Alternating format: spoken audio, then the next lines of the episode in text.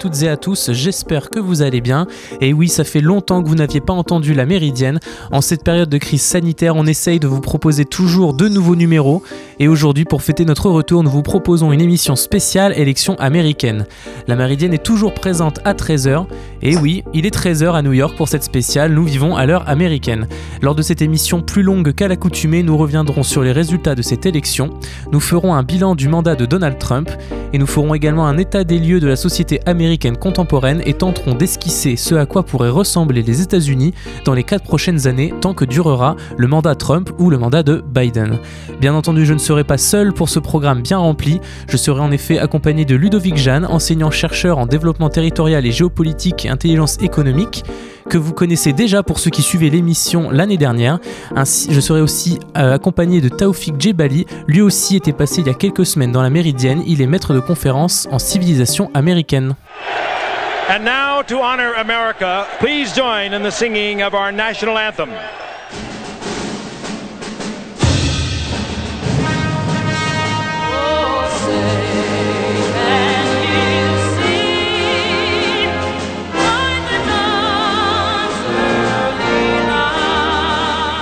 Et à l'heure où nous enregistrons cette émission, aucun gagnant n'est désigné entre les deux candidats. Et comme certains l'attendaient, les conséquences de ce scrutin sont encore très incertaines. Nous reviendrons sur celle-ci un peu après, car j'aimerais, dans la première partie de cette émission, dresser le bilan du premier mandat de Donald Trump. Bilan bien sûr perturbé par la crise de la Covid-19. Le contraste fut très marqué entre le président sortant Obama et le nouveau président élu en 2016, à la stupeur générale de nombreux pays démocratiques et notamment au sein de notre Union européenne. Donald Trump avait réussi à remporter l'investiture avec plus de 300 votes de grands électeurs contre 224 pour Hillary Clinton, sa rivale démocrate, malgré que cette dernière ait obtenu plus de voix au suffrage universel.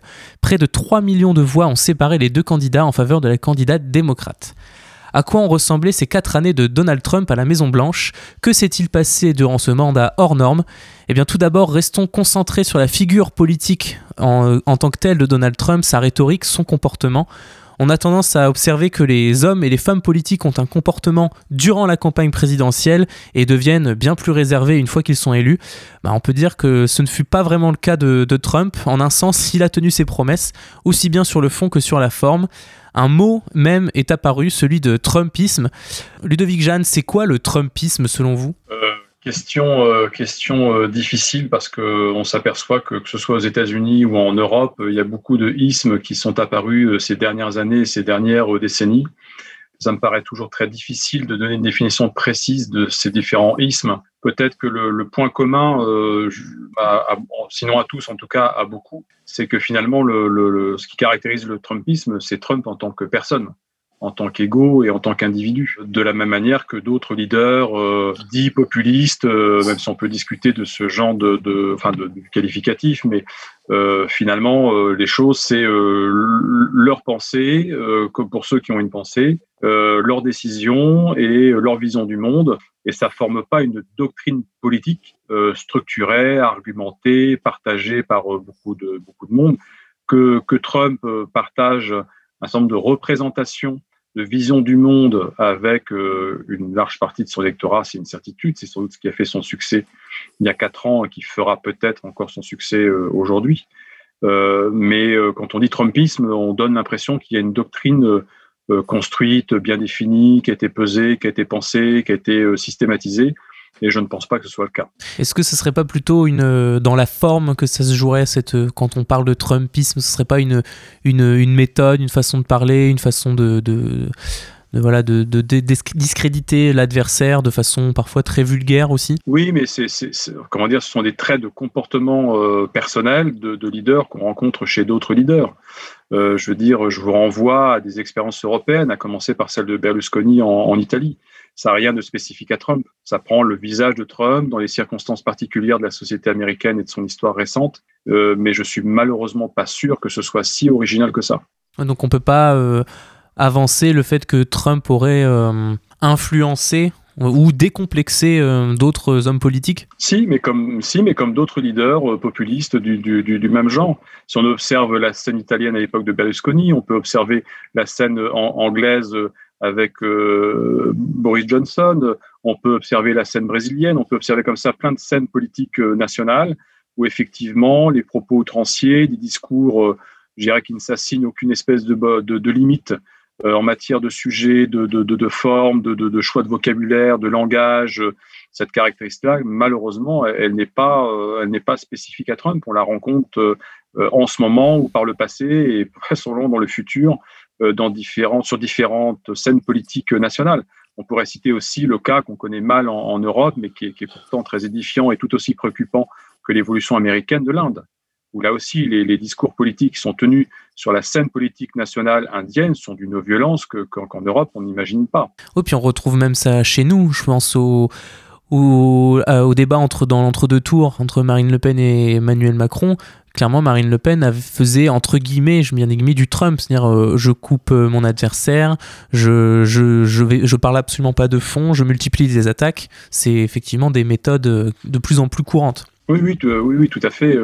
Alors on peut trouver à tort ou à raison d'ailleurs que c'est encore relativement ou un peu plus policé dans notre démocratie française ou dans les démocraties européennes mais, euh, mais, mais j'en suis pas absolument convaincu et je suis pas non plus convaincu que ça va encore durer très très euh, très très longtemps.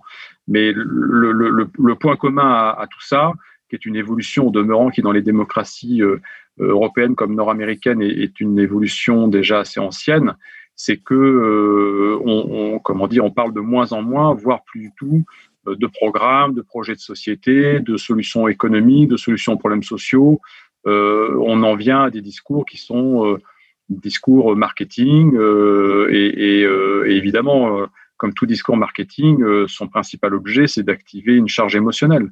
Là, dans le cas, dans le cas américain, un, des trucs, un des points qui peut paraître le plus stupéfiant pour nous sont les accusations de pédophilie quasi généralisées contre les démocrates, contre Biden, contre sa famille. Enfin, il n'y a pas de limite en fait au discours euh, violent, haineux, hostile. Euh, il n'y a pas de limite. La seule limite suivante, la limite suivante, c'est la violence physique. Oui, c'est ça. Hein. Donald Trump euh, a vraiment une posture clivante, hautaine, en plus d'être imprévisible. Et ça explique sûrement le, bah, le regain de tension qu'a connu la société américaine ces quatre dernières années. Lors d'un de ses derniers discours, le 4 juillet dernier, le jour de l'indépendance, donc c'est un peu l'équivalent de notre 14 juillet à nous, c'est la fête nationale américaine en tout cas, Trump n'a pas prononcé le discours fédérateur que normalement doit être le discours de la fête nationale il part, il a parlé des manifestations euh, anti-racisme euh, qui, a eu, qui ont eu lieu ces, les derniers mois, enfin les mois précédents, les semaines précédentes. Donc euh, tous les manifestants sont des terroristes qui cherchent à déboulonner les statues. C'est un comportement voilà, qui polarise encore plus la société américaine. Et je voulais vous demander, euh, Taoufik Djebali, Donald Trump, est-ce qu'il fait exprès de polariser pardon, la société qu'il gouverne? Je crois que ces pratiques correspondent tout à fait à ce qu'il est tout d'abord ce sont des pratiques qui correspondent à son projet. Euh, il n'est pas dans le rassemblement, il n'est pas dans l'unité du pays, il n'est pas dans le discours classique sur euh, des élections. En tout cas, on a toujours pensé que les élections aux États-Unis se gagnent au centre. Là, il, joue sur ce clivage, il joue sur la bipolarisation de l'Amérique, pas nécessairement en termes politiques uniquement, mais surtout en termes raciaux, en termes de classe sociale, en termes de pratiques.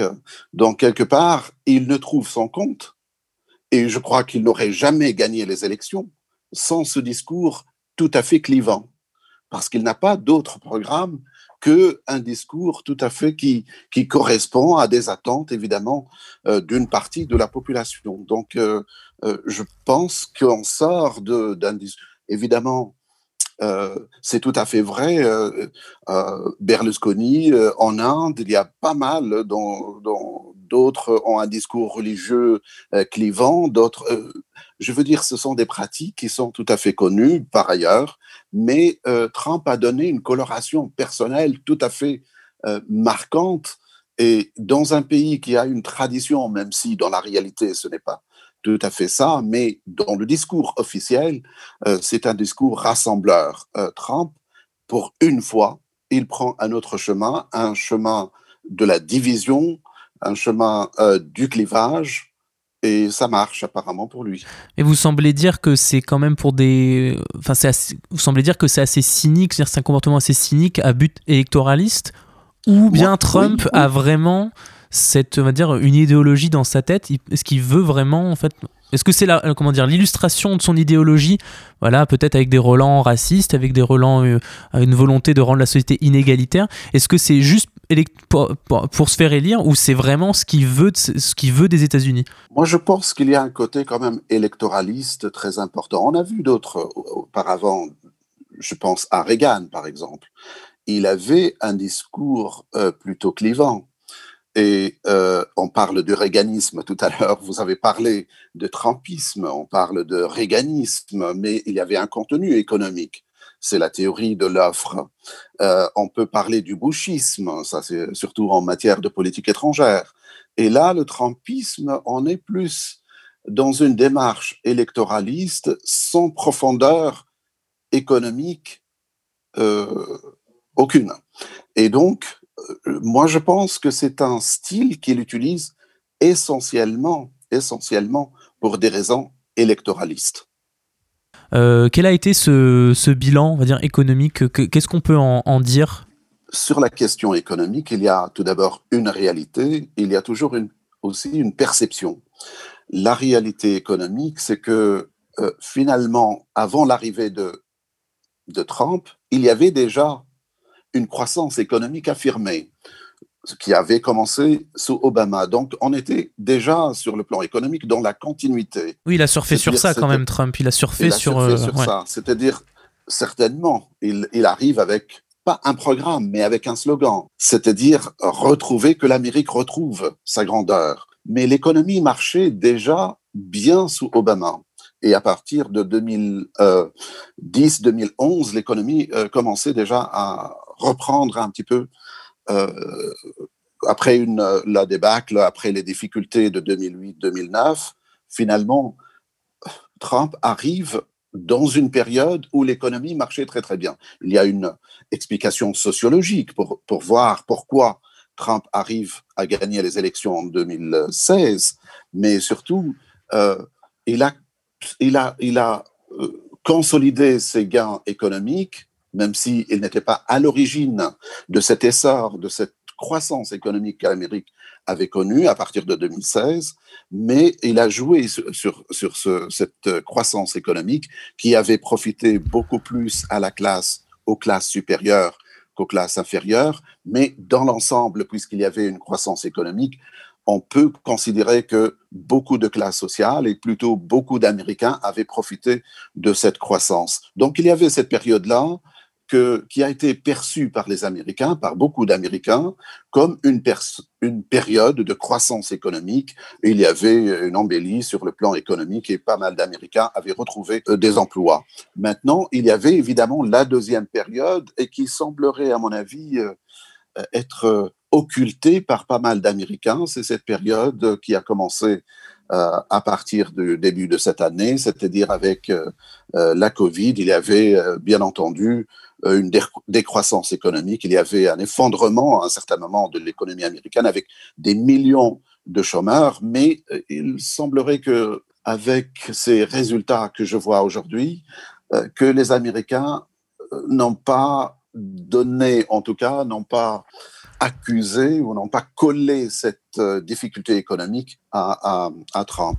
C'est-à-dire que pour eux, ils considèrent que euh, c'est juste une période, un passage à vide comme ça, et que Trump n'avait aucune responsabilité là-dedans. Et puis cette croissance, euh, cette croissance économique, elle a peut-être touché tout le monde, mais elle a quand même accentuer une sorte de d'inégalité. C'est-à-dire que les, quand même la, part du patrimoine net détenu par les plus fortunés en, 2016, donc au début du mandat de Trump, les, les 1% les plus riches de, des États-Unis euh, détiennent 42% des parts du patrimoine du pays, ce qui est énorme. Par exemple, en France, c'est que 19, 19% euh, de ces, ces 1%. Donc il y a vraiment une accentuation ces 10, 20, 30 dernières années de, voilà, de la part des revenus des ménages les, les plus aisés. Quoi. Maintenant, la classe, la classe moyenne a vraiment perdu beaucoup de terrain. Et est-ce que c'est pas ça aussi qui a euh, ce pouvoir d'achat qui baisse, qu'il n'y a pas eu un, un espèce d'injustice, un espèce de, de ras-le-bol et que Trump a pu incarner et, euh, voilà, un peu, un peu draguer, venir ces, ces, ces, ces, personnes laissées pour compte, euh, ces, ces personnes-là, quoi. Dans une période de croissance, de forte croissance économique, généralement, la plupart des couches sociales peuvent en profiter, peuvent en profiter. Mais ceux qui profitent le plus, généralement, ce sont les classes supérieures. Et là, on passe d'une question peut-être de pauvreté, de marginalité, euh, d'exclusion sociale à une question d'inégalité. L'inégalité s'est accélérée ces dernières années et généralement les inégalités s'accélèrent dans les périodes même les plus, euh, les plus prospères. Donc en fait, il a certainement utilisé ce fait que euh, les plus pauvres ou les plus les moins favoris de la société avaient perdu du terrain et que les riches avaient gagné encore plus euh, ça, c'était une réalité qu'on observe aux États-Unis depuis un certain temps. Euh, moi, je trouve qu'il avait la magie presque, Trump, à finalement passer presque pour le, candidat ou le président des pauvres.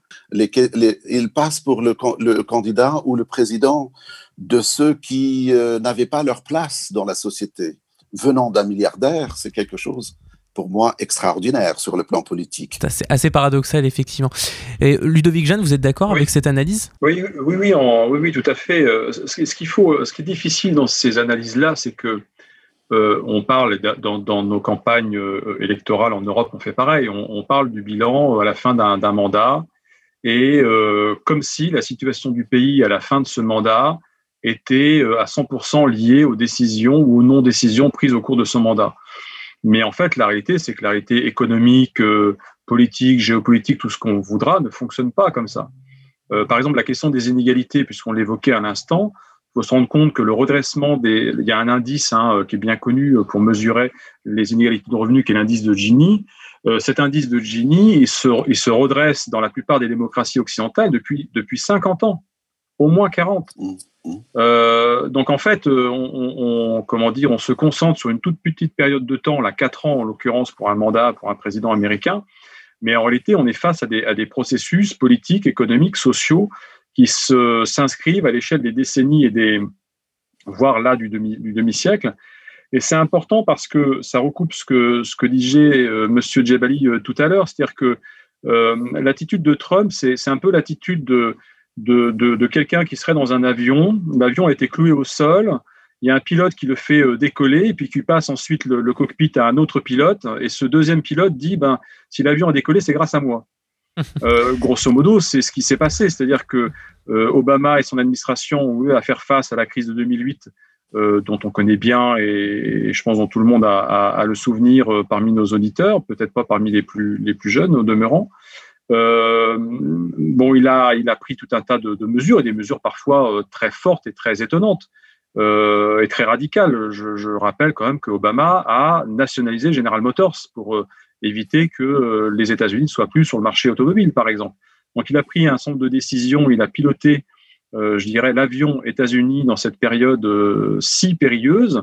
Et Trump arrive derrière et dit c'est grâce à moi que l'économie va bien. Bon, tout le monde peut comprendre que la plupart des processus économiques, et notamment dans leur interaction avec les décisions politiques de, l'administration euh, américaine qui est au pouvoir, euh, il y a un temps d'inertie qui est quand même tout à fait important. Et, et dire aujourd'hui ben, l'embellie de l'économie pendant le mandat de Trump, c'est à 100% le fait de, de Trump, c'est évidemment intellectuellement absolument indéfendable. En tout cas, justement, un processus qui lui est sur le temps long et qui pour le coup assez incontestable, c'est quand même cette polarisation entre euh, deux clans dans la société entre guillemets quoi entre républicains démocrates euh, qui s'écoutent plus qui s'insultent mutuellement mais mais aussi plus largement entre voilà les progressistes les conservateurs. On peut lire parfois dans certains certains journaux que c'est une fracture qui est aussi territoriale. Les villes effectivement elles votent généralement plutôt démocrates bon, pour la plupart des villes, hein, et euh, les périphéries aussi, par effet d'inertie. Les territoires ruraux, euh, plutôt républicains, même s'il euh, y a bien sûr des exceptions. Est-ce que, effectivement, Ludovic Jeanne, on peut lire cette division, cette polarisation dans, dans l'espace? Alors, deux, deux éléments de réponse. Sur la question de la polarisation, oui, on, voit bien que dans, de nombreuses démocraties ou régimes à caractère démocratique, on va être un peu prudent, on voit bien ce processus de polarisation des discours, des offres politiques, euh, des électorats auxquels ils s'adressent, etc. C'est tout à fait préoccupant parce qu'il faut bien comprendre que le jeu démocratique ne peut fonctionner de manière saine qu'à partir du moment où une majorité de l'électorat est au début indécis, écoute et étudie les offres qui lui sont faites et euh, dans les derniers temps avant l'élection se décide. Autrement dit, plus il y a polarisation, c'est-à-dire qu'il y, a une forte polarisation, ça veut dire qu'il y a un a priori, c'est-à-dire que, et on le voit bien là dans l'élection de Trump, mais on l'observe dans d'autres élections dans les démocraties occidentales, euh, il y a toute une partie de l'électorat qui, qu'il est absolument impossible de, convaincre que éventuellement il pourrait voter pour un autre candidat. Donc ça, c'est la première, euh, la première remarque. La, deuxième remarque qui, qui va avec celle-ci, c'est que en même temps, il faut prendre le temps de, de, prendre du recul par rapport à cette question de la polarisation. C'est-à-dire que quand on regarde certains épisodes politiques dans nos démocraties occidentales, et y compris aux, États-Unis, dans, dans, leur histoire, on s'aperçoit que des périodes de polarisation très radicales débats euh, politiques euh, ont déjà existé par le, par le passé. Euh, les États-Unis, au XIXe siècle, ont vécu une guerre civile qui est basée sur une polarisation absolument radicale du débat politique et du sujet, en l'occurrence, de, l'esclavage à, l'époque. D'ailleurs, intéressant de noter et de rappeler à nos auditeurs qu'il y a eu une inversion, je dirais, du jeu de rôle entre démocrates et républicains par rapport à cette, à cette époque. Bon. Donc déjà, la, voilà, la question de la polarisation, faut faut bien la considérer parce que euh, elle a tout un tas de, ramifications et d'implications qui sont euh, inquiétantes. Alors, la traduction euh, géographique, puisque je suis géographe, la, traduction géographique de cette polarisation aux, États-Unis, moi, quand je regarde une carte, là, les cartes qui commencent à, circuler, les cartes qu'on voit sur les grands médias américains, ça me fait penser, alors sous, réserve d'analyse évidemment plus poussée, mais ça me fait penser à l'analyse euh, d'un collègue géographe espagnol, euh, Andrés Gabriel Posse, qui est euh, professeur à la London School of Economics. Il fait une, j'ai assisté à l'une de ses conférences qu'il avait intitulée La revanche des territoires. et en fait, le propos de cette, de, cette conférence était de montrer que quand on faisait une analyse à la fois statistique en confrontant des données économiques, sociales et électorales, et qu'on cartographiait tout ça, on se rendait compte que en Europe, une grande partie du vote populiste est essentiellement liée à des populations sur des territoires qui sont les perdants de la globalisation euh, des 20-30 dernières années. Et je pense que ce raisonnement-là, il, doit marcher au moins en, fonction, en, partiellement euh, aux États-Unis. C'est-à-dire que quand on regarde la répartition euh, du vote pro-Trump et à l'inverse le vote démocrate, on voit bien qu'une partie de l'explication, c'est l'opposition entre les gagnants de la globalisation libérale des 30 dernières années et les perdants. Les perdants en termes sociologiques, économiques et euh, sur des territoires qui, pour certains, comme en France, comme en Europe, sont des territoires qui ont été purement et simplement abandonnés par la puissance publique. Taoufik Djebali, euh, Ludovic Jeanne vient de reparler, vient de remettre euh, en perspective la situation actuelle avec d'autres périodes de polarisation comme pendant la guerre de sécession. Est-ce que vous pensez qu'il y a un risque pour la sécurité, un risque de grosse crise un peu assez similaire aujourd'hui? Ah, C'est la grande question. Ce n'est pas nouveau d'avoir des problèmes de sécurité, d'insécurité ou de problèmes de violence après les élections. C'est pour vous dire que c'est une tradition. D'ailleurs, euh, Tocqueville en parlait dans les années 1830 quand il disait que les élections présidentielles aux États-Unis suscitent un engouement, mais surtout euh, un, enthousiasme débordant. euh, il traduit ça, il donne l'image euh, d'une rivière finalement qui déborde, puis le lendemain, il n'y a plus rien. Donc, je fais l'analogie avec ce qui se passe aujourd'hui. Thomas Friedman, l'un des plus grands journalistes américains de New York Times, parlait d'une guerre, d'une possible guerre civile aux États-Unis. Moi, je pense que c'est un peu peut-être exagéré. Euh, certainement, euh, euh, cette polarisation, cet attachement à son parti politique, ou plutôt, là, on n'est plus à l'attachement du parti politique, plutôt à l'attachement à une personne. Donc, il y a déjà une presque Trump passe pour un gourou aujourd'hui aux États-Unis. Donc, oui, il, est, il est au centre, excusez-moi, je vous coupe, il est au centre d'une célèbre euh, théorie du complot qui s'appelle QAnon, qui serait le, seul, la, seule personne capable de sauver les États-Unis. De sauver. Voilà. Oui.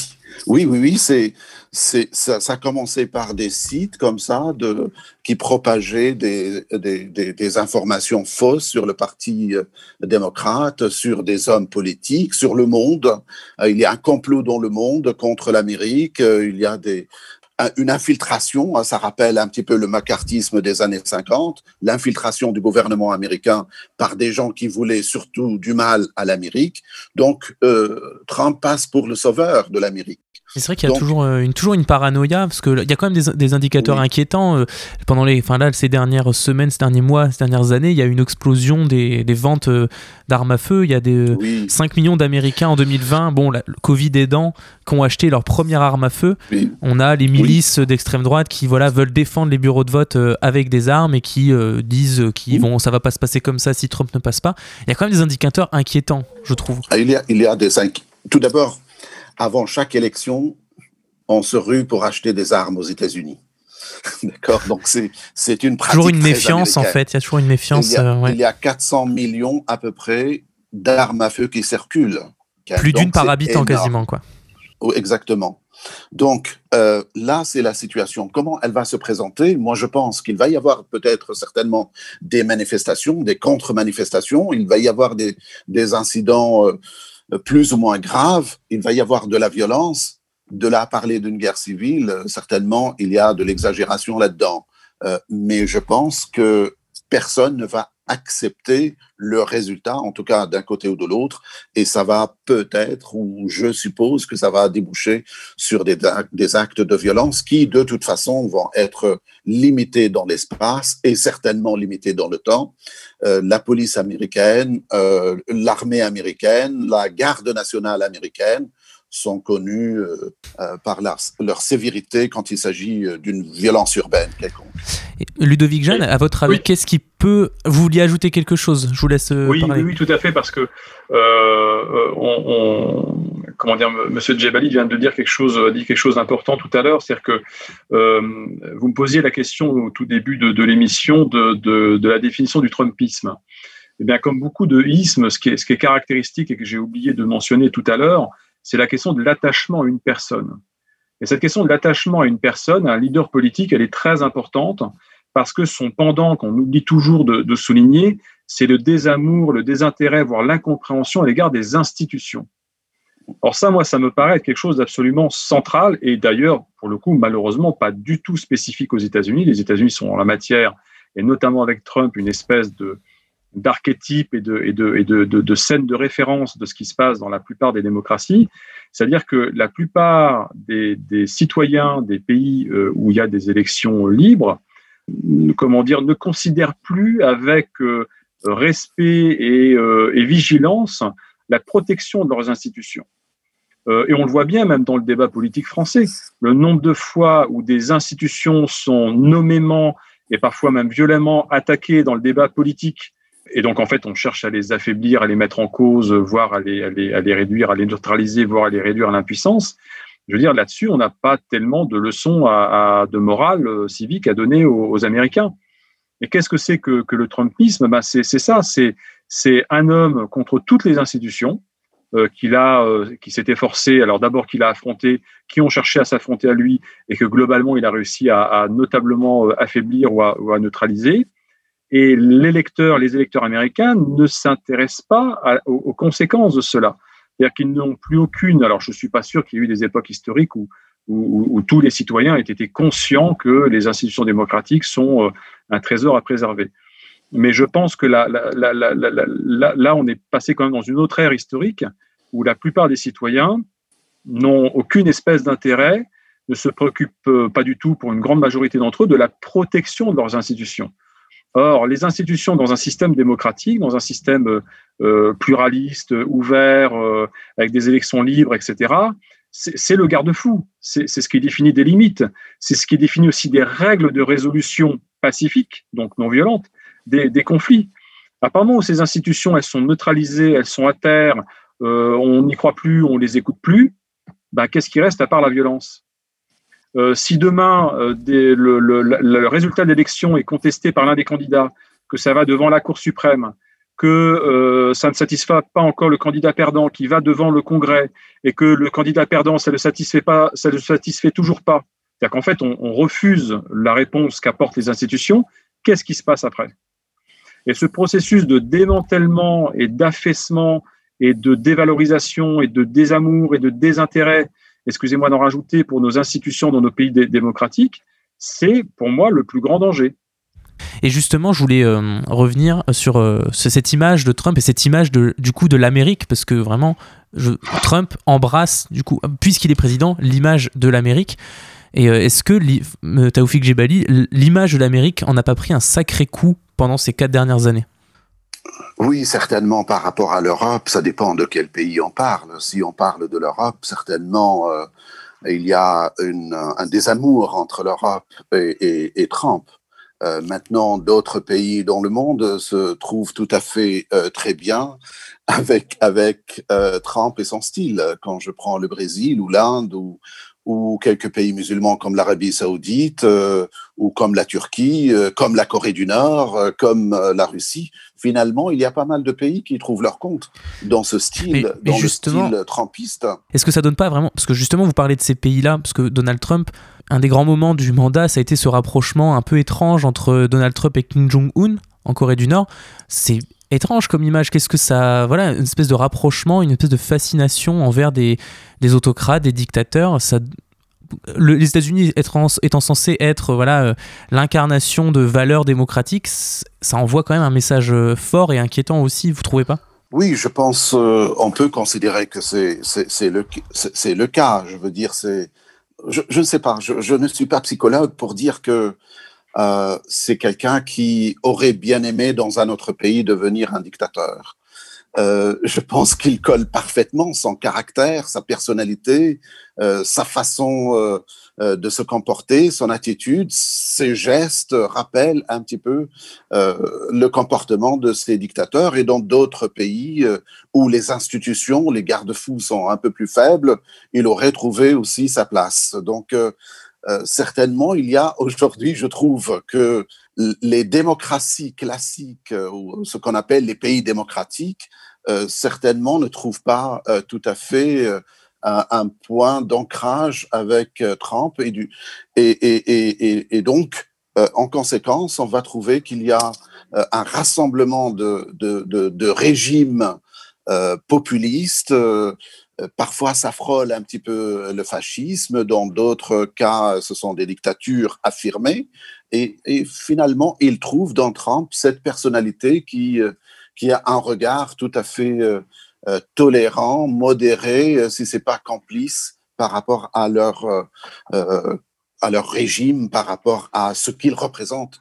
Et donc, finalement, ce clivage classique qu'on avait trouvé jusqu'à la fin de la guerre froide entre d'un côté euh, les, entre ce qu'on appelle les démocraties et de l'autre ce qu'on appelle les pays communistes ou le bloc communiste. Aujourd'hui, ça va être les démocraties peut-être contre euh, ces populistes-là. Donc, euh, euh, je reviens à ce que mon collègue disait tout à l'heure sur euh, l'Inde, le Brésil et bien d'autres cas où finalement on voit et ce qui est intéressant aussi de voir aujourd'hui comment le Front National a réagi à ces élections en France ce qui montre quand même qu'il y a un rassemblement, il y a une formation qui aujourd'hui euh, commence à voir le jour autour, autour de ce que Trump représente que ce soit sur le plan idéologique, même s'il n'y a pas grand-chose sur le plan idéologique, mais sur cette façon de voir la politique, cette façon de faire de la politique. Rappelez-vous, dans les années 90, après l'effondrement de l'Union soviétique,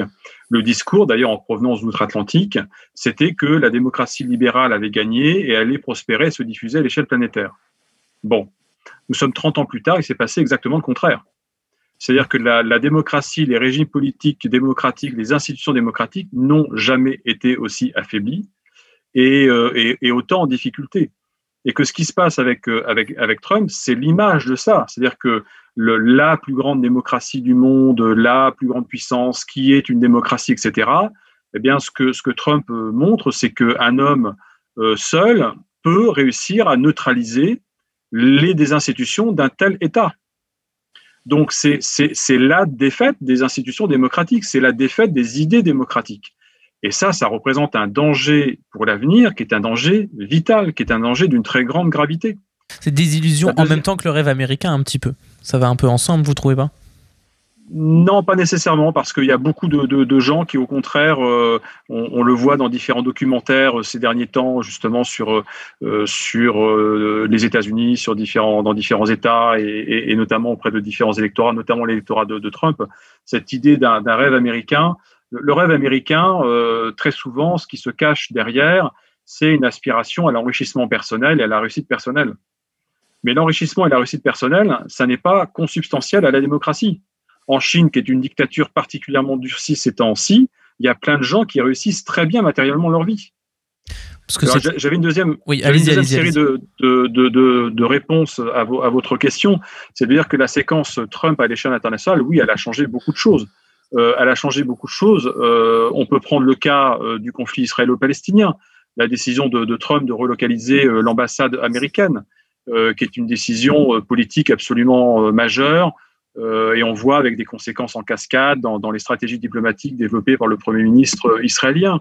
On peut citer l'attitude complaisante de Trump vis-à-vis des Turcs, vis-à-vis des Russes, ce qui intervient dans, aussi bien dans le dossier syrien, dans le dossier actuel dans le Caucase, qui intervient évidemment également en Méditerranée, dans lequel nous nous sommes impliqués, notamment dans notre soutien à l'État grec face aux menées turques.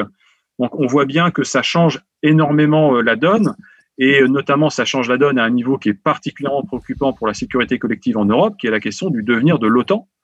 Euh, c'est-à-dire que ben, la puissance majeure et pivot de l'OTAN, c'est indiscutablement en termes de, moyens militaires et, en, termes de prééminence géostratégique, c'est indiscutablement les États-Unis. Mais les États-Unis dirigés par Trump, son, rôle de pivot et de stabilisateur de, de l'OTAN et de garant de l'OTAN, c'est plus du tout une évidence.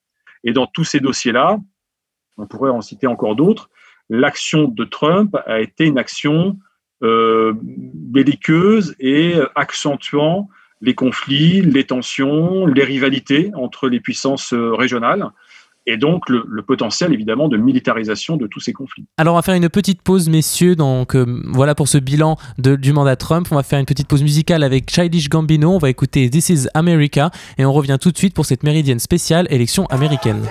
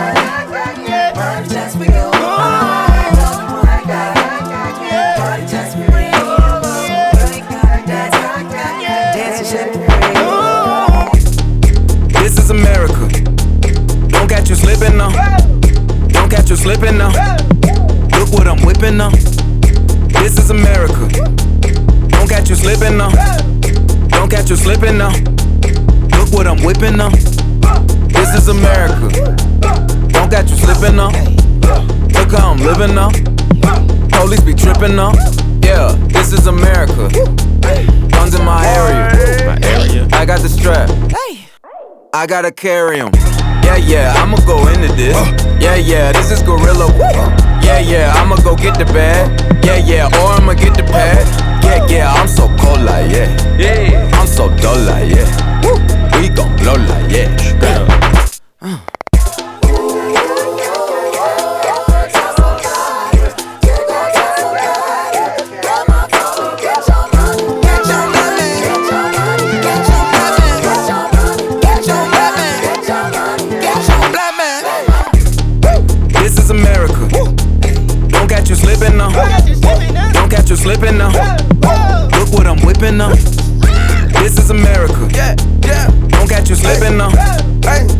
You slipping now. Look what I'm whipping now. Look how I'm geeking now. I'm so fitted. I'm on Gucci. I'm so pretty. Yeah, yeah. I'm gonna get it. Watch me move. this is selling. That's a tool. Yeah. On my Kodak. Black. Ooh, know that. Yeah. Ooh, get it. Yeah, get it. Yeah, work it. Yeah. Hundred bands, hundred bands, hundred bands. Contraband. contraband. I got the plug on who a hawker. Whoa. They gonna find you like Baka. Blow. America. I just checked my follow and listen. You motherfuckers owe me. Mama told me, get your money, black man.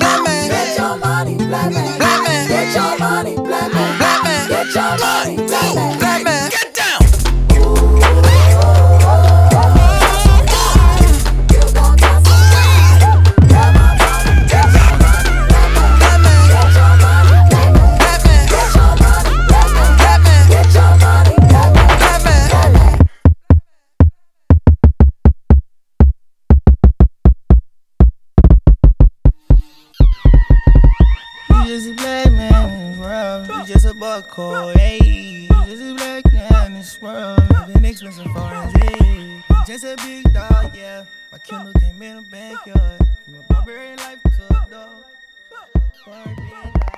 C'était Childish Gambino, This is America. Je suis toujours en compagnie de Ludovic Jeanne, professeur assistant en géopolitique à l'EM Normandie, et de Taoufik Djebali, maître de conférence en civilisation américaine à l'université de Caen. Je voudrais revenir un petit peu sur, euh, l'actualité euh, toute chaude, euh, les élections présidentielles. Donc, comme on l'a dit tout à l'heure, pas de changement par rapport au, début de l'émission, de l'enregistrement de l'émission il n'y a toujours pas de vainqueur euh, voilà, qui, qui ressort de, de, de, cette élection. On va devoir attendre, à mon avis, encore plusieurs heures, si ce n'est plusieurs jours. Euh, D'ailleurs, à votre avis, quand est-ce qu'on saura vraiment définitivement, à partir de quand on aura le, le résultat? Je ne sais pas si quelqu'un sait. Euh, moi non. Probablement vendredi. Si c'est pas vendredi, c'est parti pour quelques semaines. Mm. C'est la Pennsylvanie en fait, hein, qui, euh, enfin un des États où c'est le plus le plus compliqué, où ça va demander beaucoup plus de temps, parce qu'il y a, y, a un, y a un besoin voilà de, de bien euh, dépouiller les bulletins qui ont été faits par correspondance, ça prend beaucoup de temps. C'est une, une, édition un peu spéciale avec euh, voilà la crise sanitaire. Ça prend ça prend plus de temps que d'habitude ou, ou c'est déjà arrivé ce genre de ce genre de cas? Ça prend plus de temps que d'habitude. Ce n'est pas c'est pas nouveau hein, que, que, que, le dépouillement des, bulletins prenne du temps, mais c'est la première fois ça, ça, prend autant de temps parce que finalement, dans quelques États, euh, la Cour suprême avait autorisé les États de recevoir les bulletins par courrier bien après la fin des élections, c'est-à-dire bien, euh, je veux dire, ça peut être dans trois jours, dans quatre jours. Donc finalement, euh, on peut considérer que les résultats euh, ne peuvent pas être définitifs avant la fin euh, des dépouillements partout aux États-Unis. Ça va être serré et, comme chaque État a ses propres lois euh, sur la manière dont on compte et comptabilise les voix, ça, va être un peu compliqué. Et ça peut déboucher après sur une question juridique auprès de, la justice, auprès de la Cour, euh, que ce soit la Cour fédéral, mais à l'échelle de l'État. Ça peut aller euh, jusqu'au niveau de la Cour suprême des États-Unis. Et si c'est pas réglé, on peut aller devant la, euh, devant la Chambre des représentants. Et je dois dire que dans les, la totalité de ces cas-là, c'est-à-dire si la question n'est pas réglée sur le plan arithmétique, c'est-à-dire qu'il y a un gagnant et c'est clair, c'est ferme, c'est c'est incontestable.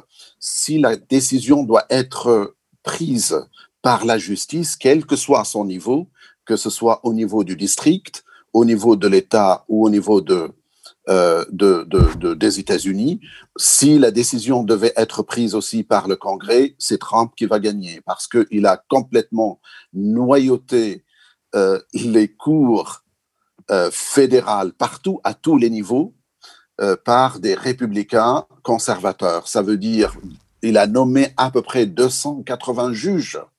On se concentre, on se focalise sur les trois juges qu'il avait nommés à la Cour suprême, mais il en a fait beaucoup plus. C'est 280 à, tous les, à toutes les échelles, à tous les, à tous les niveaux de la, de la Cour fédérale. Donc, sachant aussi qu'une fois devant la Chambre des représentants, même si les démocrates aujourd'hui sont majoritaires à la Chambre des représentants, en fait, le vote, il est différent quand il s'agissait, quand il s'agit de euh, statuer sur qui est le gagnant. parce que c'est un, un vote par État. Et donc, il y a 27 États qui sont majoritairement républicains. Oui, c'est ça, c'est-à-dire que même si la Californie, on va dire, sur là, on parle de les grands électeurs, rapporte 55 voix, votes sur les grands Oui, électeurs, ça- en cas d'égalité, c'est-à-dire que la Californie vaut 1, tout comme euh, l'Idaho euh, comme vaut 1. l'Alaska, comme l'Idaho, comme l'Utah, comme partout. Et c'est là qu'en 50 fait, euh, ça peut être vraiment euh, préjudiciable à Biden dans ce, ce- ce cas de figure-là. Exactement. Donc, si Biden ne gagne pas de façon claire, ferme et définitive, euh, c'est que c'est mal parti pour lui. nous, de vue depuis l'Europe et en particulier depuis la France, on a du mal à comprendre certains mécanismes euh, qui sont les mécanismes d'un État fédéral. Euh, et ça nous paraît exotique, voire pas normal. Mais en fait, c'est aussi ça qu'il faut réexpliquer à, nos auditeurs, c'est que que les États-Unis sont un État fédéral, c'est-à-dire c'est une fédération d'États. Euh, ce qui est très différent d'un système à la française, euh, centraliste, euh, où en fait il y a une relation directe entre la, comment dire, le, président de la République en l'occurrence d'un côté et puis la- l'Assemblée nationale de l'autre et les électeurs sur l'ensemble du territoire. Là, c'est pas le cas. La démocratie américaine, elle a une autre structure institutionnelle et géographique. Euh, ce sont des États fédéraux. Et ça a une conséquence, c'est que ces États fédéraux, comme dans tous les systèmes fédéraux dans le monde, ils ont des pouvoirs très étendus. Et c'est au demeurant pour ça que les mécanismes électoraux ne sont pas exactement les mêmes, de manière parfaitement homogène dans tous les États euh, des États-Unis euh, d'Amérique. Et est-ce que Donc c'est ce qui explique à certains endroits le, le scrutin est terminé, à d'autres il se, il se poursuit, et ça crée toutes ces, toutes ces incertitudes que que- qu'on évoque qu'on évoque à l'instant. Et justement, parce que vous parliez de. Parce que un truc qui, moi, me, personnellement, me, frappe un petit peu, c'est que d'un côté, on a euh, voilà, des sondages qui ont de plus en plus de mal à, dire, euh, à sentir les changements, parce que peut-être de plus en plus imprévisibles, de plus en plus rapides, peut-être aussi. Mais d'un autre côté, on disait tout à l'heure, euh, il y a une espèce de.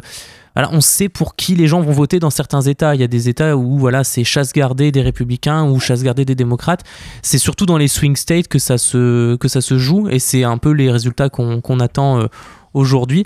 Est-ce que euh, Théophile Djebali, il y a eu des surprises cette, euh, cette année encore? Il n'y avait pas beaucoup de surprises. Tout d'abord, ces swing states, on ne connaît pas encore euh, leur, leur vote définitif. Peut-être l'Arizona. L'Arizona, c'est un changement quand même énorme sur le plan politique aux États-Unis. Ça a toujours été, je crois, peut-être pendant 50 ou 60 ans, euh, la chasse gardée justement des républicains. Euh, il y avait à la tête, euh, je veux dire, un sénateur tout à fait influent hein, dans l'Arizona, décédé il y a deux ou trois ans, c'est John McCain, euh, qui, euh, de toute façon, à l'élection de Trump, s'est euh, rapproché beaucoup plus des démocrates et sa femme a fait campagne contre euh, Trump. Mais en tout cas, l'Arizona, euh, c'est un changement pour moi considérable. J'étais aussi surpris un petit peu par la Floride, qui, semble-t-il, avait voté de façon claire pour, pour Trump. C'est un État où généralement les républicains gagnent, mais ils gagnent péniblement. Là, euh, ça, il Là, semblerait ouais, c'est plus large, quoi. Les, les- les- oui. Et, Donc, et- et il n'y a pas dire, vraiment ouais. de, de grands de grands bouleversements. Il n'y avait pas un changement énorme. On est dans la la tradition politique euh, américaine, euh, clivage, même si le clivage il devient pas nécessairement sud-nord. hein. Là, c'est, je crois qu'il faut oublier ce ce clivage-là qui euh, qui résultait évidemment de la guerre de sécession, mais là, on est plus. vous avez l'est. Le nord-ouest, le nord-est, ça reste quand même bleu, ça reste démocrate. L'ouest, ça reste euh, démocrate. Et au milieu, vous avez euh, tout un bloc de rouge, à savoir des républicains.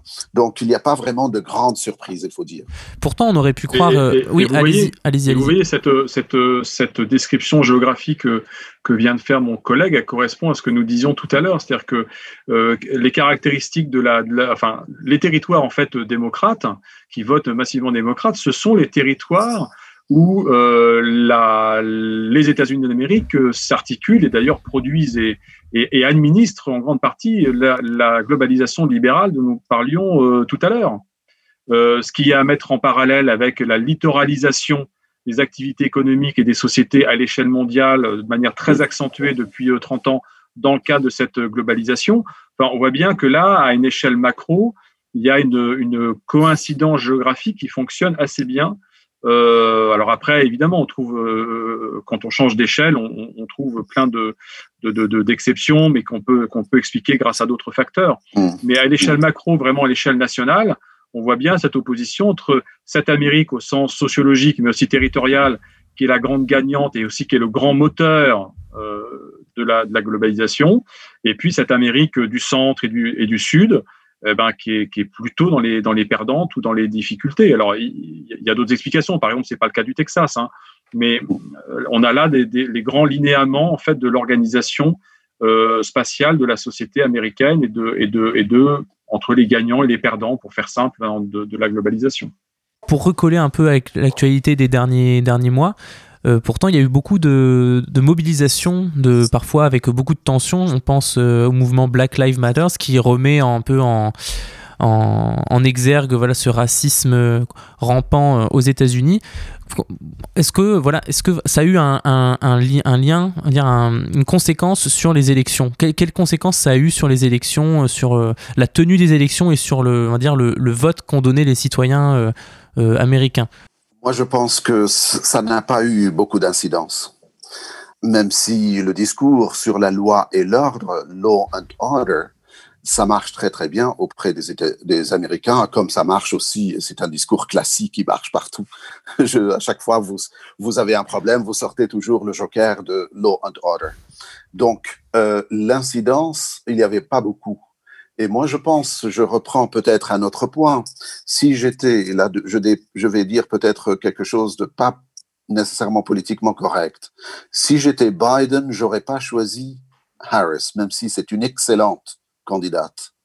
Parce que dans le calcul politique, il faut voir que le colistier, il faut calculer qu'est-ce que le colistier peut vous rapporter sur le plan politique. Kamala Harris, donc on dit c'est potentiellement la prochaine vice-présidente si Biden est élu. Oui, oui, exact. Mais sauf que sur le plan électoraliste pur, qu'est-ce qu'elle a rapporté à la candidature Biden, sachant que de toute façon, les minorités, et en particulier les Afro-Américains, même si elle n'est pas tout à fait afro-américaine, votent pour voter pour Biden.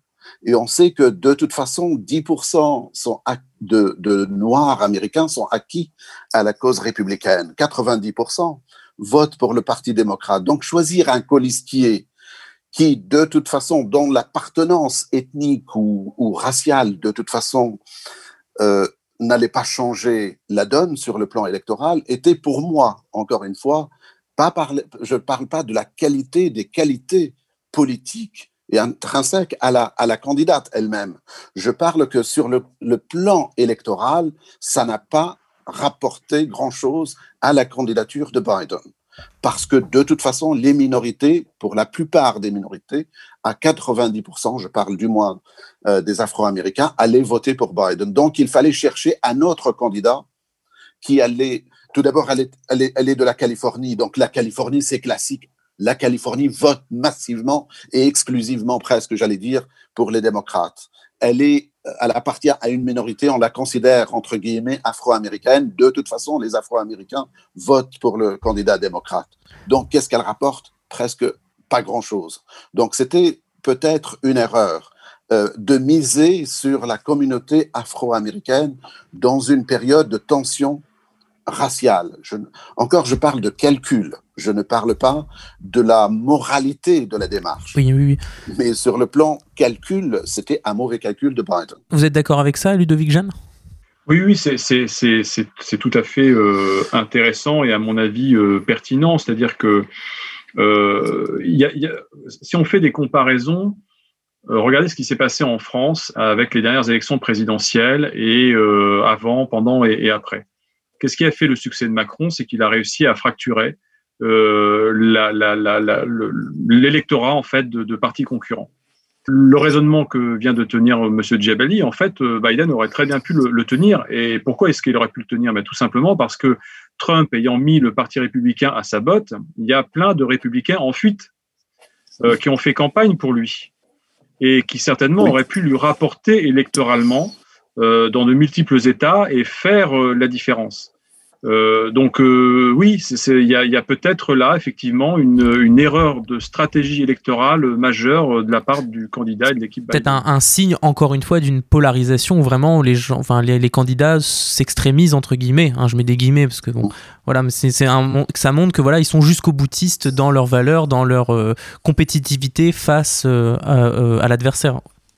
Oui, et justement, si à partir du moment où Biden, dans son propre parti, à une image plutôt euh, centriste, pour utiliser une terminologie euh, française, à partir de là, il fallait exploiter ça. C'est-à-dire qu'il fallait tendre la main à quelqu'un qui était de l'autre côté du quai, euh, côté républicain, et lui proposer le poste de, vice-président. il y avait sans doute la possibilité de, il y avait peut-être la possibilité, je ne connais pas suffisamment bien le personnel politique américain, mais il y avait peut-être la possibilité de trouver une femme euh, ce qui permettait d'avoir le même bénéfice en termes d'image de, de, et de lui proposer un, un ticket. Mhm. Et, et, là, pour le coup, il y avait peut-être un, un, retour électoral euh, intéressant. Et, évidemment, je, je, souligne de la même manière euh, que M. Djebali le fait que ça n'a ce raisonnement ne, ne, ne, ne, comment dire, ne, conteste pas la valeur éthique du choix qu'a fait Biden en, choisissant Madame Harris. Et là, on est bon, on est dans l'expectative, hein, mais euh, euh, qu'est-ce que ça voudrait dire? Qu'est-ce qui, quel changement euh, notoire on pourrait s'attendre si jamais Joe Biden, du coup, était élu, Taoufik Jibali ah, ça, ça va certainement changer beaucoup de choses. Peut-être sur le plan intérieur, c'est les attaques contre la protection sociale, contre ces programmes d'Obamacare qui vont peut-être cesser, même si euh, c'est la justice qui prend la relève dans ce cas. Euh, moi, le changement que je vois euh, le plus, ce serait au niveau de la géopolitique, au niveau de la politique extérieure des États-Unis. Ce serait un changement énorme par rapport à l'Iran, par rapport à la Russie, par rapport à la question israélo-palestinienne. Euh, par rapport à la question cubaine. Donc, il y a énormément de, de problèmes et de, et, de, et, de, et de cas et de questions euh, sur, la, euh, sur le plan international à régler. maintenant, sur le plan économique, moi, je pense finalement il y a une continuité sur le plan économique aux États-Unis. Il n'y a jamais eu une révolution ou un programme qui allait, qui avait révolutionné l'économie américaine ou, même la structure euh, sociale américaine. Ça serait euh, des petites décisions qui touchent beaucoup plus à, à des questions sociétales que des questions de fond sur à la fois l'économie, la structure sociale, la redistribution, les inégalités, tout ça. Et pour revenir, Ludovic Jeanne, je voulais vous demander, pour, pour corroborer ce que vient de dire Monsieur Djibali, est-ce qu'on peut s'attendre à un espèce de voilà euh, mettre un est-ce que Biden pourrait mettre un pansement sur tout ce qu'a pu faire euh, Trump? Est-ce qu'on peut s'attendre à un retour des États-Unis à l'UNESCO, à l'OTAN, revenir sur l'accord de climat de Paris euh, Est-ce qu'on peut s'attendre à ça si Biden gagnait? Oui, on peut s'attendre à ça parce qu'en fait, il y a un précédent, c'est que c'est que Obama déjà, lorsqu'il était élu, a posé des pansements suite à l'époque Bush. Euh, on est dans une situation peut-être euh, moins critique, mais enfin quand même, l'époque Bush, euh, la guerre d'Afghanistan, la guerre d'Irak, la rupture des relations diplomatiques au plus haut niveau avec la Corée du Nord. Il faut quand même rappeler que l'ère Bush a été un désastre sur le plan géopolitique. je vous rappelle, en janvier 2002, de mémoire, le discours sur l'axe du mal de Bush devant le, le, Congrès, ça a été un moment de rupture euh, par rapport à, la posture américaine sur la scène internationale qui a été majeure et qui s'est payée dans le, fracas des armes et, dans le sang. Euh, donc là-dessus, euh, Obama a été élu. Obama, la première chose qu'il a dû faire, rappelez-vous son discours du Caire, ça a été effectivement de poser des pansements, et notamment dans la relation des États-Unis avec le monde arabo-musulman. Euh, si Biden était euh, élu aujourd'hui, on, serait dans une situation similaire parce que euh, les sujets internationaux auxquels Donald Trump a, littéralement mis le feu ne manquent pas. il y a le dossier iranien qu'on a évoqué tout à l'heure, donc il y a l'hypothèse d'un retour des États-Unis dans l'accord sur le nucléaire iranien. Ce serait une rupture absolument majeure et un rétablissement absolument majeur dans la dynamique diplomatique et géostratégique et la stabilité du, Proche et du Moyen-Orient. Euh, vous avez cité l'accord de Paris, évidemment, ce serait aussi une décision absolument majeure que de faire revenir les États-Unis euh, dans l'accord de Paris et de relancer euh, la communauté internationale sur le, chemin de la transition énergétique et, environnementale. Euh, on, l'a évoqué tout à l'heure et vous le, vous rementionnez, il y, a, la question du devenir de l'OTAN.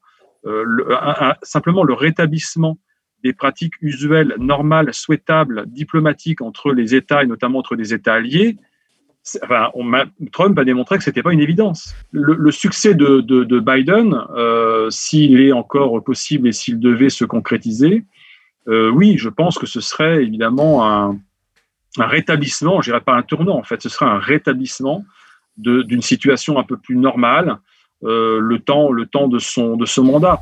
Après, est-ce que, est-ce que si Biden gagne aujourd'hui, est-ce que les démocrates gagneraient dans quatre ans? Est-ce que ça, ça insufflerait un tournant? Je vous rappelle que quand Obama a gagné les élections présidentielles euh, pour son premier mandat, on, a très facilement parlé d'un tournant historique, etc. Et après, on a eu Trump. Toufik Djebali, vous voulez ajouter quelque chose sur ce sujet de voilà de ce changement euh, constant de, régime, euh, enfin de, politique plutôt aux, États-Unis? Comment euh, sécuriser ça et comment éviter la polarisation à l'avenir? Qu'est-ce qui pourrait également changer? Je ne sais pas s'il y a un moyen institutionnel, constitutionnel, juridique aux États-Unis pour exiger à ce que les accords signés par les États-Unis soient respectés plus tard. Je ne sais pas. Euh, par contre, je sais que j'essaie de voir depuis hier soir l'évolution des élections à l'échelle du Sénat, de la Chambre et des gouverneurs. Parce que la politique étrangère, certes, est dominée par le président, par l'exécutif, mais il y a le Sénat aussi qui est c'est un, c'est un corps extrêmement important dans la définition euh, de la politique étrangère américaine. Et, me semble-t-il, le Sénat va rester républicain. Donc finalement, euh, je ne sais pas euh, si Biden gagnait ces élections, il aurait du mal à travailler avec un Sénat qui ne soit pas un Sénat à majorité démocrate. Il faut dire que Obama auparavant avait eu du mal à, gouverner, à faire passer euh, des, des, mesures ou des lois avec un Sénat majoritairement démocrate déjà. Oui, mais, euh, est-ce que vous pensez pas qu'il y a aussi tous les républicains ne sont pas Trump non plus. On l'avait vu au début de la, enfin, au moment de l'élection 2016, les républicains n'étaient pas euh, forcément, ils étaient dépassés par Trump, qui était beaucoup plus extrême qu'eux. Est-ce qu'on peut s'attendre aussi à ce que les républicains on va dire, calme, le, jeu aussi se devienne un peu moins extrême, moins polarisant, moins clivant Est-ce qu'on peut s'attendre à ça également? Je, ne le pense pas parce que depuis 2008, déjà, à la veille de l'investiture d'Obama, le Parti républicain euh, s'était réuni euh, et euh, leur chef de file de l'époque disait si Obama dit oui à quelque chose, on dira non. Et avec l'idée que de toute façon, si un président démocrate décide de quelque chose, les républicains sont là pour s'y opposer. Il faut dire que quand on voit, même dernièrement, par rapport à la nomination euh, d'un juge à la Cour suprême, les républicains, à, une exception près, ils étaient là pour suivre Trump en, en se contredisant eux-mêmes par rapport à ce qu'ils avaient dit euh, il y a quatre ans. C'est pour vous dire que depuis euh, la fin, depuis 2008-2009, je crois que le Parti républicain s'est cantonné dans une obstruction systématique à n'importe quelle décision venant d'un président démocrate. Donc si le Sénat restait dans les mains des républicains, euh, et si euh, Biden euh, gagnait les élections, je pense qu'on va lui rendre la vie extrêmement difficile et, donc on va certainement limiter sa marge de manœuvre, même en politique étrangère. Donc, certainement, il, va y avoir des, des, évolutions, des changements. Mais il ne faut pas s'attendre à une révolution en matière de politique étrangère. Tout d'abord, c'est pas dans le progrès de Biden. Et deuxièmement, il ne gouverne pas seul et il gouverne, il va gouverner parce que lui, il est respectueux, certainement plus respectueux des institutions que Trump. Donc, il va essayer de trouver un accord, de trouver un consensus avec les républicains au Congrès. Ça ne sera pas joué d'avance, ce sera extrêmement difficile. Donc, je m'attends pas vraiment à une révolution, même si euh, euh, Biden gagnait les élections. Alors, merci. On arrive à la fin de, de cette émission. Euh, juste pour euh, conclure, euh, chacun, est-ce que vous pourriez, si vous, si vous, avez quelqu'un en tête, nous parler peut-être d'une nouvelle figure qui a émergé ces quatre dernières années, qui vous a vous marqué, qui, que vous pensez on, on, pourra revoir dans, dans 4, 8 ou plus, plusieurs années encore, qui pourraient compter? Est-ce que vous avez des gens, des personnalités en tête comme ça? Moi, je pense qu'il faut voir pas une personne, mais une tendance. Et cette tendance, ça va être au sein du Parti démocrate. Il y a des jeunes loups en politique qui montent, qui ont la cote et qui ont de l'énergie, qui ont des idées. Euh, ils sont considérés comme euh, plus à gauche que ne l'est le Parti démocrate. Je pense à ce qu'on appelle aux États-Unis the Squadron. Euh, c'est quatre jeunes femmes plutôt très jeunes, hein, dont l'une, euh, je pense, elles, ont 30 ans, un peu plus, mais euh, quatre jeunes euh, femmes très progressistes, en tout cas par rapport à l'Amérique d'aujourd'hui. elles ont émergé il y a deux ans dans les élections de la Chambre des représentants. On va les voir certainement dans le Sénat dans quelques années. Je pense à Ilan Omar du Minnesota, elle est d'origine somalienne, très jeune, mais elle a de l'avenir politique. Euh, elle va pas très, très elle n'ira pas très très loin, mais au moins, euh, elle, est, elle, va constituer autour d'elle, autour de ces quatre-là, il va y avoir euh, un, groupe de jeunes femmes et hommes politiques avec des idées qui sortent un petit peu de l'ordinaire. Plutôt de la mouvance de Bernie Sanders. Exact, exact. C'est-à-dire que Bernie Sanders, c'était sa dernière campagne électorale, il est terminé là, il y a une relève qui commence à prendre forme.